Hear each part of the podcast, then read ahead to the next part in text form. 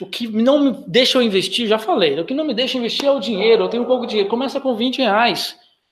Começa com 100, começa depois com mil, pode começar com um milhão. Se você começar errado, vai dar errado.